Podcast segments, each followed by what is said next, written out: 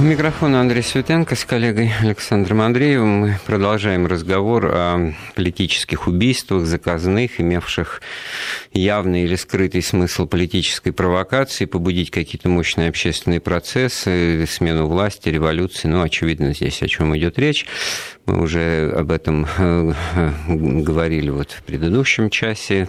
Нам можно задавать вопросы. Как, напомните, Саша, этот наш короткий, как вы 5533 наш смс-портал. Если вы пишете, то пишите в начале сообщения слово «Вести». И э, вот э, тут пишут, что с помощью политических убийств часто из человека, которого убивают, делают такую икону, символ вообще, часто ли так в истории бывало, чтобы убитый становился знаменем? Э, ну, когда речь идет о фигуре, которая действительно жертвой является, когда мы говорим не об убийствах э, политических, э, как результатов заговора с целью захвата власти в истории России, это, так сказать, ну, тот же Павел I, да не он только один, кстати говоря, по-моему, философ Леонтьев в свое время сказал такую опасную, острую язвительную фразу, что вся история России до Петра I – это сплошная панихида, а после одно большое уголовное дело. Мышлоевский персонаж Булгакова из Белой гвардии называет русский народ профсоюзом цареубийц. Так, в этом смысле насилие, конечно, ну, признак, примета нашей истории, к сожалению. И это все неудивительно. А вот то, что при этом значит, э, кто-то приобретает черты вот символа и по определению невинной жертвы, э, жертвы обстоятельств, ну, в общем, неадекватные жертвы. Это действительно так. Но просто вот тоже надо покопаться в памяти, такие примеры найти. Э, я готов был продолжить разговор как бы в деле Гапона, значит, вот поп-гапон. Со школьной скамьи запомнилось, что фигура какая-то вот, ну, карикатурная, несерьезная, какой-то э, попик, как тогда в атеистические времена говорили, который примазывался к, к серьезным политическим процессам, пытался возглавить, так сказать, рабочее движение.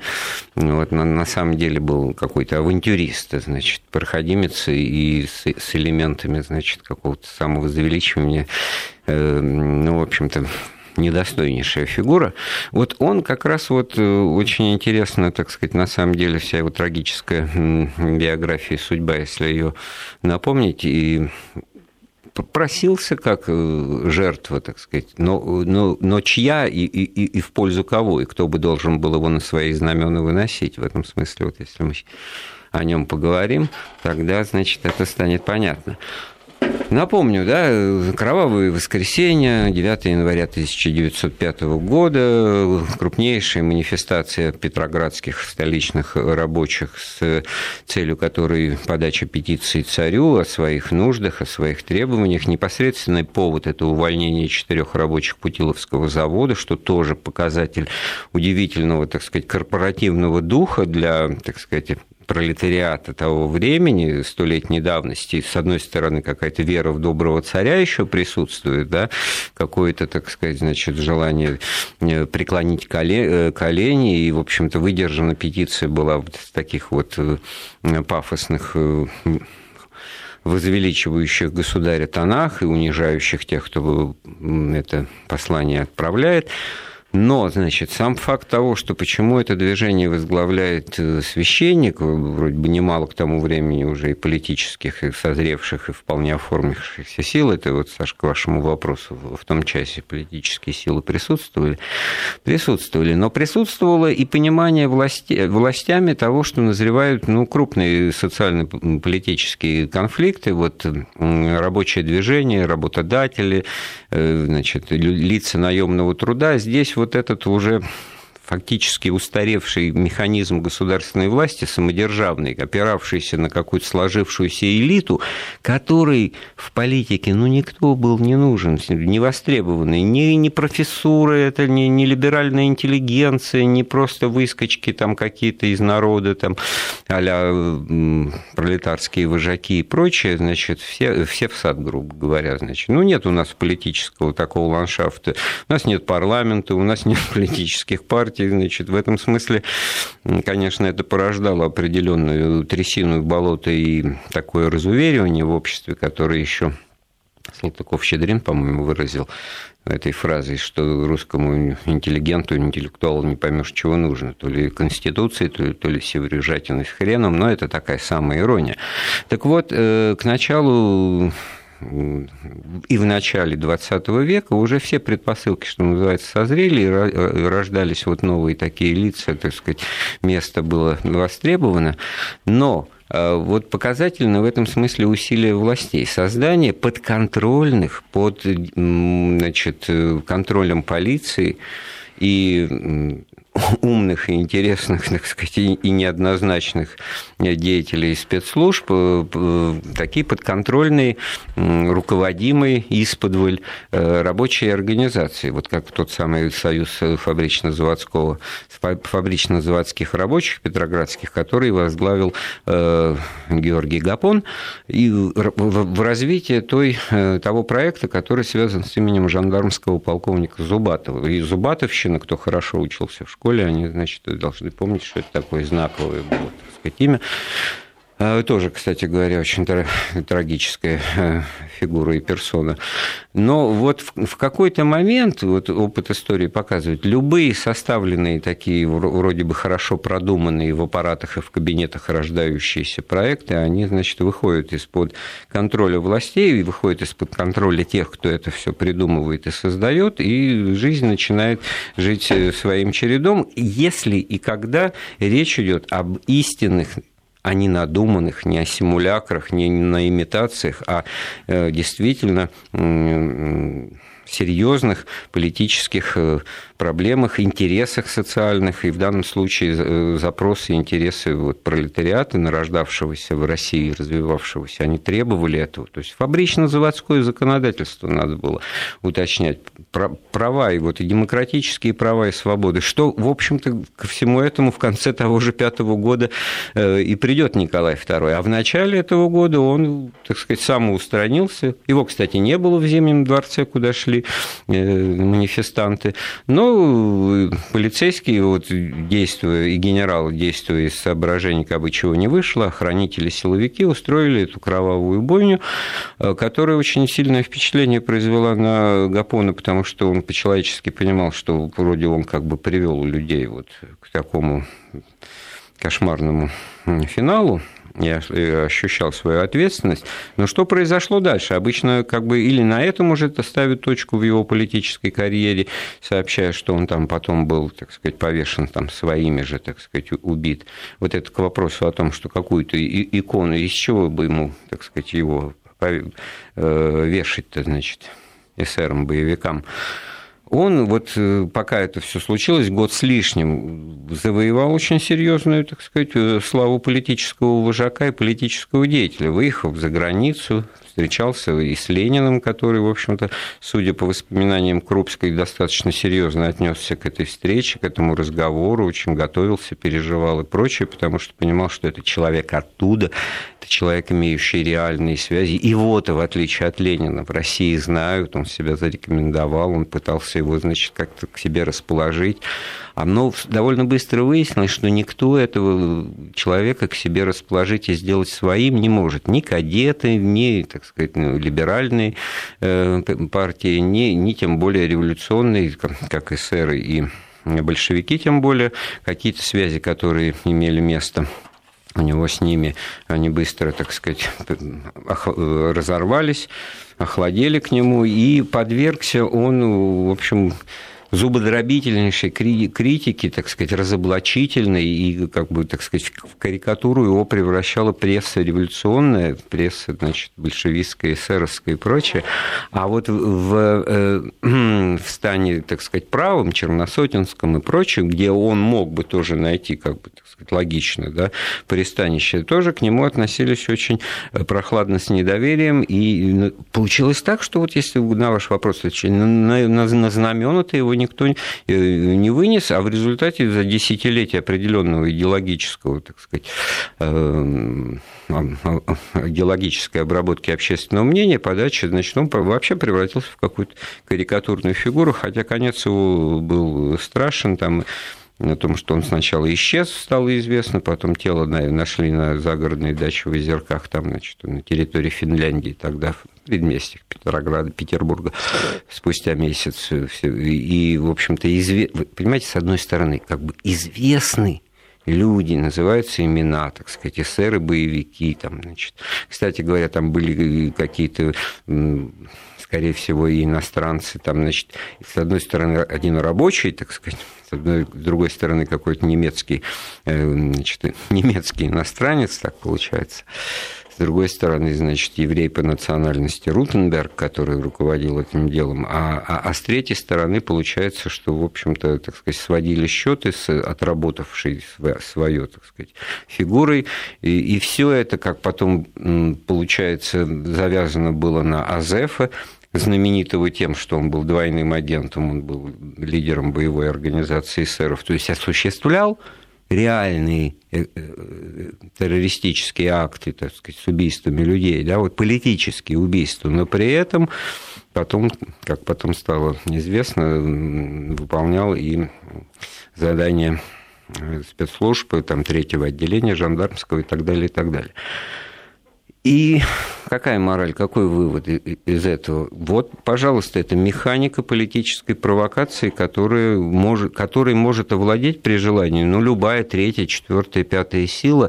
И, так сказать, вот того же Георгия Гапона значит, представить как невинного, так сказать, невинную жертву, незаслуженную жертву борьбы за интересы народа, а тут в этом ты ему не откажешь. Он, собственно говоря, это не просто фразеология и демагогия, как Ленин про него писал, но человек, в общем-то, этим занимался, защитой интересов рабочих, только по, по, по своим пониманиям. Это не значит, что интересы рабочего, что рабочий атеист, что рабочий антимонархист, что рабочий, значит, против патриотически национальных, так сказать, всех э, идей, лозунгов и символов. У него есть просто свои классовые интересы, которые надо тоже учитывать.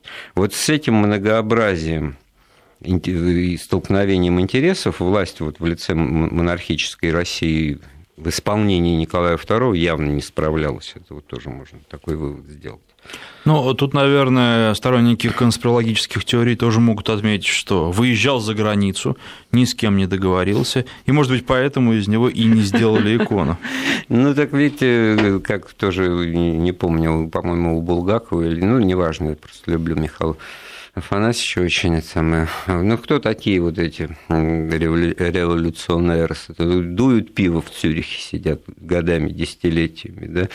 В этом смысле, ну, ну, ну пятой колонной, вот, вот кого же называть пятой колонной, как не Владимир Ильича Ленина, да? Вот, ну, а для кого-то сейчас это когнитивный диссонанс, разрыв шаблона, потому что памятники повсюду, да? При этом мы, значит, как бы знаем, что в борьбе за власть выступали за крушение государства, государственности вплоть до основания, а потом, имея в виду создать свое новое. Поэтому, когда началась э, война, они были пораженцами в открытую себя, желали поражения собственному правительству, а народу, значит, не желали поражения. Пускай правительство поразится, значит, она, ну, понятно, что это политическое, очень цинизм такой политический. А на следующий день после захвата власти он объявляет, что мы теперь оборонцы, и мы будем защищать, но отечество только вот социалистическое, оно уже в такой увязки. Это в проброс я, кстати, вот к делу Мирбаха, потому что во что это вылилось уже в первые же месяцы советской власти, в какое громкое политическое и заказное, и, значит, с элементом провокации и убийства, которые, как вот я сейчас подумал, ну, наибольше подходит по, по, по схеме, под предложенную, так сказать, версию, под предложенное понимание заказное жестокое убийство, циничное, значит, с явно провокационными политическими целями. А, ну, собственно, и мы продолжим. У нас до новостей остается всего две минуты. Ну, тогда и, и тогда и начнем, потому да, что... Даже мне подсказывают, что всего одна одну, минута. За одну минуту, да, обрисуем просто контекст, ландшафт. Значит, это лето 18 года. В марте 18 заключен Брестский договор Брестский мир с Германией, который обеспечивает России выход из состояния войны, мировой войны за счет утраты колоссальных территорий всей Прибалтики, Украины, Белоруссии, даже в Новочеркасске немцы, значит, в этом смысле даже сам Ленин называл этот мир похабный, и это, заключение этого мира, в общем-то, и подтолкнуло начало гражданской войны в России. В первые месяцы после захвата власти большевиками все было относительно тихо и мирно. Андрей Светенко. Продолжим через пару минут. Да, вопросом истории у нас сегодня является а, случай политических убийств в истории России с жестоких, заказных, имевших под собой какие-то основания провокации с целью, так сказать, э, переломить э, ну, ход событий, достичь власти или, во всяком случае, возбудить общественное мнение, то есть изменить э, сложившуюся, так сказать, ход вещей.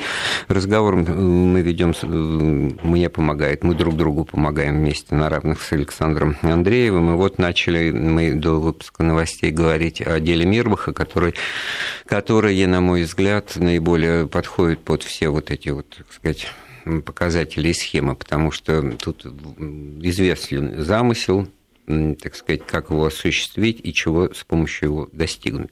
Итак, значит, Германия из э, противников превращается в союзников, ну, во всяком случае, в единственную страну, с которой поддерживает нормальные дипломатические отношения советская власть, то бишь российское правительство. В Москве, куда переезжает из Петрограда советское правительство во главе с Лениным, значит, присутствует посол Германии, особняк, посольство, все как, так сказать, в нормальное время в нормальной ситуации, но при этом война-то продолжается, Первая мировая. Страны Антанты с Германией воюют, и для них Россия из союзника системного и важного на Восточном фронте превращается в некое, так сказать, облако в штанах, в некий загадочный знак вопроса, потому что, значит, что же, как прикажете теперь это понимать, Германия усиливается, и у нее нет необходимости воевать на два фронта, и, и что делать с этим, так сказать, ситуация неустойчива. Но самое интересное, что в этой ситуации, значит, активизируются все антисоветские, как принято потом было говорить, силы, все, кто разочарован вот этой революцией, которая сдает, так сказать, территории, которая сдает, так сказать, все то, что было силой империи и, и, и, и так далее, и так далее, представляла вот, ну, национальные окраины, по-имперски рассуждая, значит, все оккупированы э, противником, да и в стане коммунистов тогда даже, в общем-то, разброд, шатание по этому вопросу, не говоря уже, так сказать, о союзниках слева и, и не союзниках справа. Короче, значит, единственная партия, поддерживавшая тогда коалиционное соглашение, имевшая своих представителей в Совете народных комиссаров, партия левых эсеров, готовит переворот приуроченный к открытию съезда Советов.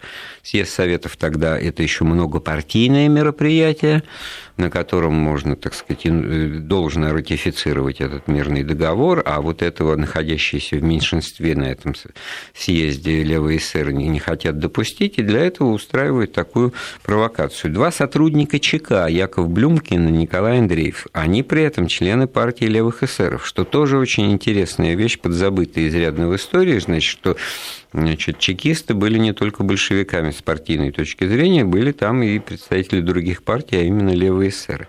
Предъявив мандаты ВЧК, прошли в германское посольство в Москве и застрелили посла Германии Вильгельма Мирбаха, то ли значит, застрелили, бросили гранату, еще кто-то был поражен. Ну, в общем-то, провокация очевиднейшим образом понятная.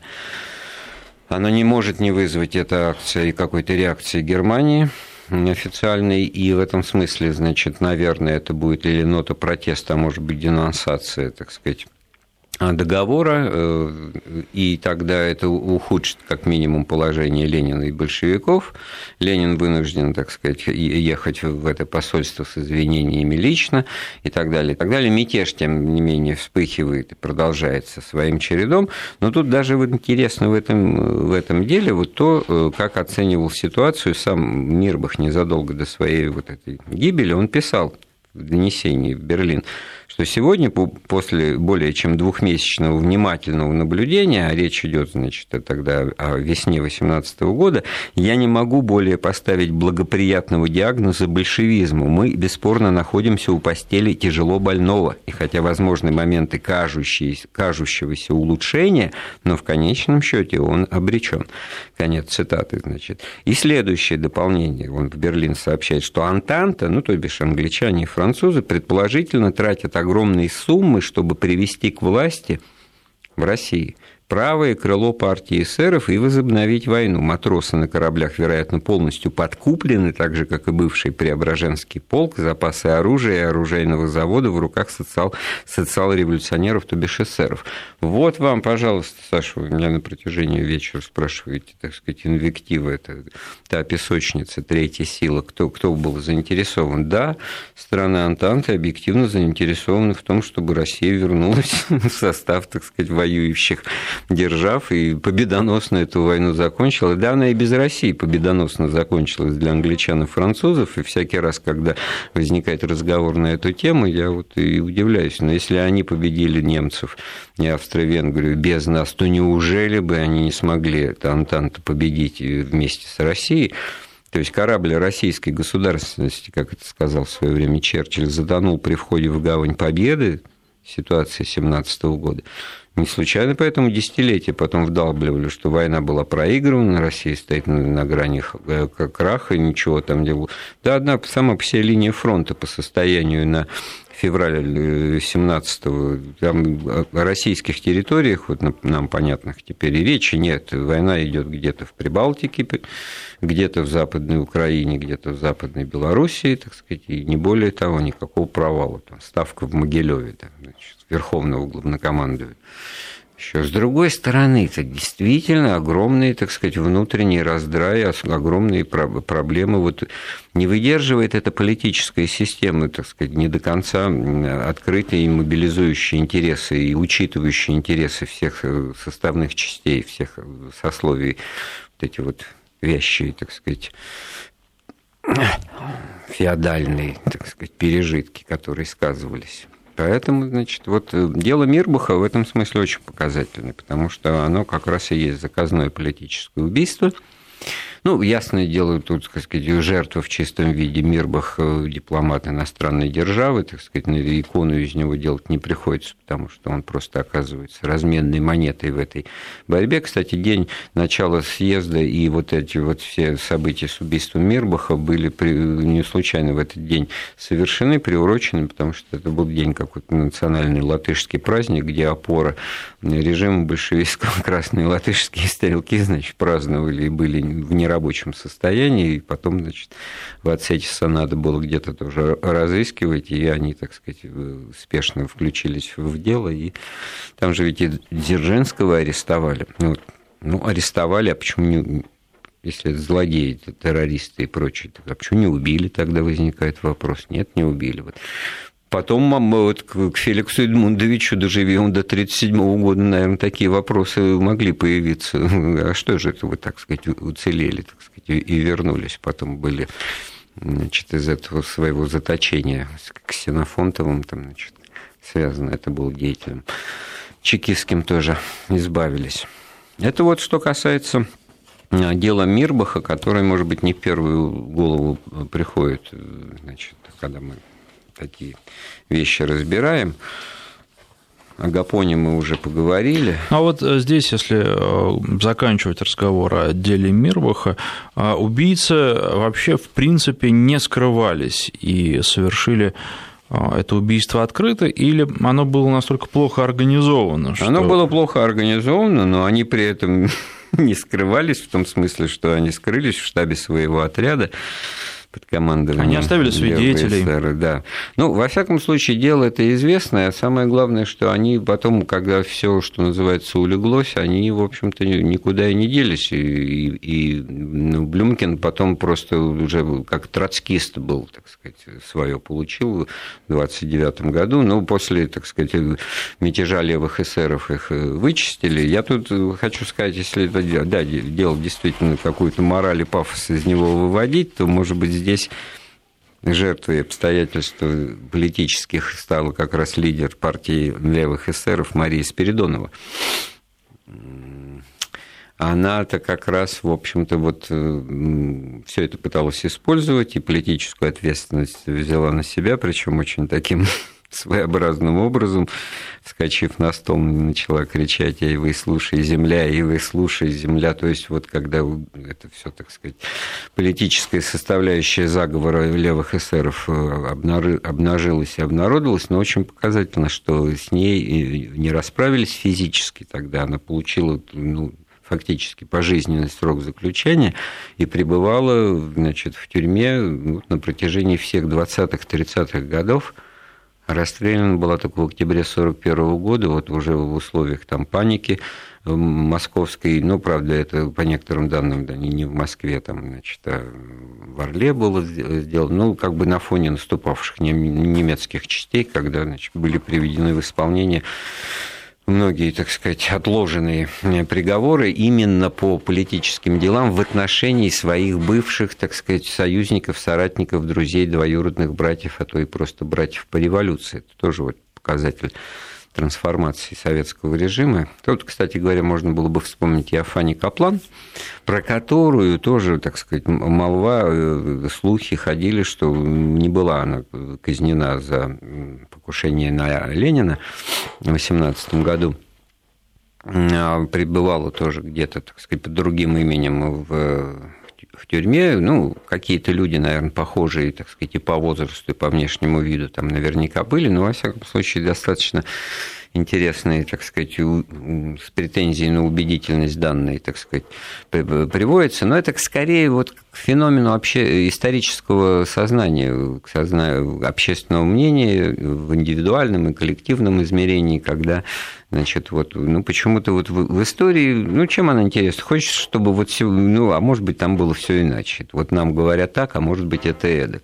Поскольку бывает, вот и нам тут пишут в смс-сообщении, проверить трудно, то я вот так вот краем глаза читаю, что уже Дмитрий это один человек, а Гришка Отрепьев это другой. Это вот напоминает тот анекдот, значит, ну, Когда тут... вот Карл Маркс и Фридрих Энгельс, это, оказывается, четыре разных человека, там, вот, понимаете. Вот, Спрашивают, среди прочего, и о версии убийства Сталина, поэтому... Версия убийства Сталина, это как раз вот если принимать э, то, что Авторханов писал, то, что по мемуарам, то, что вот по восприятию детей Сталина, Светланы Аллилуевой и Василия Сталина, для них это было дважды два, отца убили, охрана сменена, врачи другие, они приезжают на эту дачу в Кунцево, видят абсолютно э, все все, все другое, мы можем продолжить об этом. Да, я думаю, что сейчас просто прервемся на минутный выпуск новостей, а после него продолжим.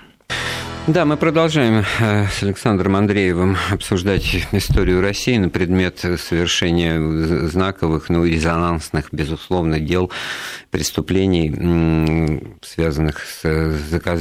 заказными убийствами, проще говоря, убийства с, с целью политической провокации. Ищем, так сказать, параллели похожий на трагический случай, который в ночь с пятницы на субботу в Москве около Кремля произошел. Убит политик федерального масштаба, убит человек, занимавший высокие посты в правительстве России в 90-е годы, Борис Ефимович Немцов. Это вызвало, конечно, широчайшую реакцию и толкование, и версии, пока, так сказать, мы в отсутствии, так сказать, официальных сообщений только можем, так сказать, на этом эту множественность указывать, но, в общем-то, есть основания видеть, что в любом случае это некая политическая провокация, кто бы ее не совершил кстати говоря, в интересах, так сказать, кого-то. Это явно. Ну, хотя версии выходят за рамки даже. А, ну, версии в том числе, и вот ничтожные мы обсудили, это по делу убийства, убийства Кирова, да, по делу Кирова. Там, в общем-то, скорее всего, действительно нашелся фигурант, у которого был мотив личная неприязнь и ревность там, обманутого мужа, потому что, так сказать, связь с э, Драули, этой официанткой, буфета в Смольном у Кирова, так сказать, ну, она, в общем, достаточно быстро нашла подтверждение. Но э, так или иначе, ведь возможно же и множественность. Кто-то действует в этих интересах, да, это можно, так сказать, привязать и использовать, потом, значит, э, всю тяжесть ответственности на это и сбросить. Вот в этом смысле что вот с делом Сталина, когда с убийством Сталина, когда вот оно убийство ли Сталина, для кого-то это как дважды два, да. Во всяком случае, вот в глазах детей Сталина это именно так и выглядело, но так более-менее строго формулируя, это как минимум не оказание своевременной медицинской помощи. Вот они просто наблюдают Лаврентия Павловича Берию, который бегает и говорит, не трогайте, он спит. Спит, если все признаки инсульта, и, и в этом смысле, значит, они просто ждут, когда хозяин уйдет и уже, так сказать, э, чуть ли не пинают его еще живое тело, значит, и вот Аллилуева на, на все это с Василием смотрит, наблюдает, потом мы удивляемся, как это она предала родину, уехала там из Советского Союза, как Вася там спился и плохо кончил там в Казани, где тоже подозрение. Вот тоже, кстати говоря, кому-то он мешал, значит, э, будучи уже фактически частным лицом. А что касается вот э, таких э, исторических э, громких дел и разбирательств и судебных процессов, которые напрямую, в общем-то, того не преследовали, и тем более, так сказать, касались отнюдь не знаковых фигур, то вот не угодно ли дело Бейлиса? Это, значит, до войны в 1911-13 году это все тянулось и вызывало огромнейшее, так сказать, внимание э, общественного мнения, и вообще это был, так сказать, крупный процесс, в котором, значит, убийство, я просто напомню, так сказать, кратко, обвинение в ритуальном убийстве э, ну, мальчика 12-летнего отрока, причем он был, в свою очередь, э, учеником Киева Софийского духовного училища, вот, Андрей Ющинский, был обнаружен мертвым, и разбирательство и следствие вышло на фигуру ну, стопроцентного, что называется, сказать, еврея Минахима Белиса, приказчика завода, который неподалеку от места этого находился. Все это, естественно, с одной стороны, активная антисемитская кампания, так сказать, черносотенская агитация и прочее, с другой стороны, общественные протесты всероссийского мирового масштаба, как бы, так сказать, в облыжных обвинениях. В результате ведь э, суд присяжных, составленный из представителей, ну, отнюдь не просемитских, западно настроенных людей. Там было очень много э, таких вот русских лиц с окладистыми бородами, значит, принимая во внимание все обстоятельства, вынесли оправдательный приговор, а как раз подозрение это пало в совершении этого убийства на тех, кто являлся главными свидетелями обвинения, вот некий, так, некая это Вера Чеберяк, э, в другом сына который был вот убиенный невинный мальчик. И э, почему? Она содержала, ну, притон, и тамошние уголовники, которые туда приносили, значит, э, ну, скупщица краденого, значит. Мальчик каким-то образом просто они начали понимать, что он, приходя поиграть, значит, с сыном хозяйки, значит, начинает понимать и как-то, так сказать, задумываться над тем, что там происходит, и, в общем-то, лучше его убрать, может быть, лишний свидетель. И вот в таком, так сказать, подозрении это дело и, в таком адресном, что называется, вот те, кто пытался обвинить сами же и преступники, это все и закончилось, потому что там а лет-то немного нужно было сначала война началась, потом революция, все забылось, никто до конца этого не расследовал. И вот вам, пожалуйста, еще одна неразгаданная тайная история, на которую можно опять, так сказать, выуживать и все-таки говорить, да нет, ну, конечно, вот как Высоцкий пел, они пьют э, кровь там, христианских младенцев, а кто же такие семиты? Ну, песня-то очень такая знаковая была. То есть это все продолжает, что называется, быть и жить с нами, но в данном случае очень важный показатель для характеристики дореволюционной России, вот Николаевской России, но уже обладавшей, так сказать, парламентскими институтами, признаками, так сказать, демократической политической системы, открытым и легальным политическим процессом, что вот э, силы правые, консервативные, черносотенские, антисемитские, которые, значит, антиеврейские настроения и погромы тогда, так сказать, инициировали, они были посрамлены, и, и победила вот такая вот линия Э, демократическая, либеральная, интернациональная, если угодно. Во всяком случае, все, так сказать, элементы э, правосудия и судебной системы с признаками ее самостоятельности и независимости, дело Белиса и рассмотрение его в суде продемонстрировало, продемонстрировали. Это тоже урок истории очень показательный, когда это, так сказать, не фикция, суд присяжных в этом смысле вынес определение. А, ну что же, наверное, сейчас остается у нас всего 4 минуты, и стоит подвести итог сказанному сегодня. Хотя можно ли сделать какие-то однозначные выводы? Да, однозначных выводов э, сделать невозможно, тем более история их и не предполагает. Отношение к истории как к художественному фильму, который посмотрел, понравился, не понравился, это одно. Отношение, понимаете, с одной стороны, в истории, ну, в ней что было, то и было. Она не меняется в зависимости от нашего к этому отношения и, и прочтения. Разобраться в этом, ну, как же вот каждый в своей жизни разберется вот исторически. Мы сами по отношению к своим поступкам и действиям, и мыслям э, порой очень некритически поступаем, потому что мы либо оправдываем это, ну как же, вот я тогда думал так, а теперь я думаю иначе, либо, значит, другая парадигма, вот мне однажды лапшу на уши повесили, я теперь вот себя уважать перестану, если начну думать по-другому, поэтому буду отвергать и отрицать любую новую информацию, факты, доказательства и прочее. И в этом смысле история интересна тем, что она не меняется, а меняется постоянно отношение людей к происходящему. Вот отсюда вот эта тема фальсификации, как бы, так сказать, взаимное обвинение. Это все, мне кажется, попытка ломиться в открытые двери, потому что, ну, Лев Гумилев эту прекрасную фразу сказал, зачем изучать процессы, на которые невозможно повлиять? Ну, хочется, так сказать, работать с теми процессами, на которые, в которых можно что-то изменить, направить. Вот история становится, так сказать, заложницей вот такого подхода. Она у нас постоянно меняется. И тот, кто обладает, ну, эти все оруэлловские фразы, кто, кто контролирует прошлое, тот контролирует и там настоящее и будущее.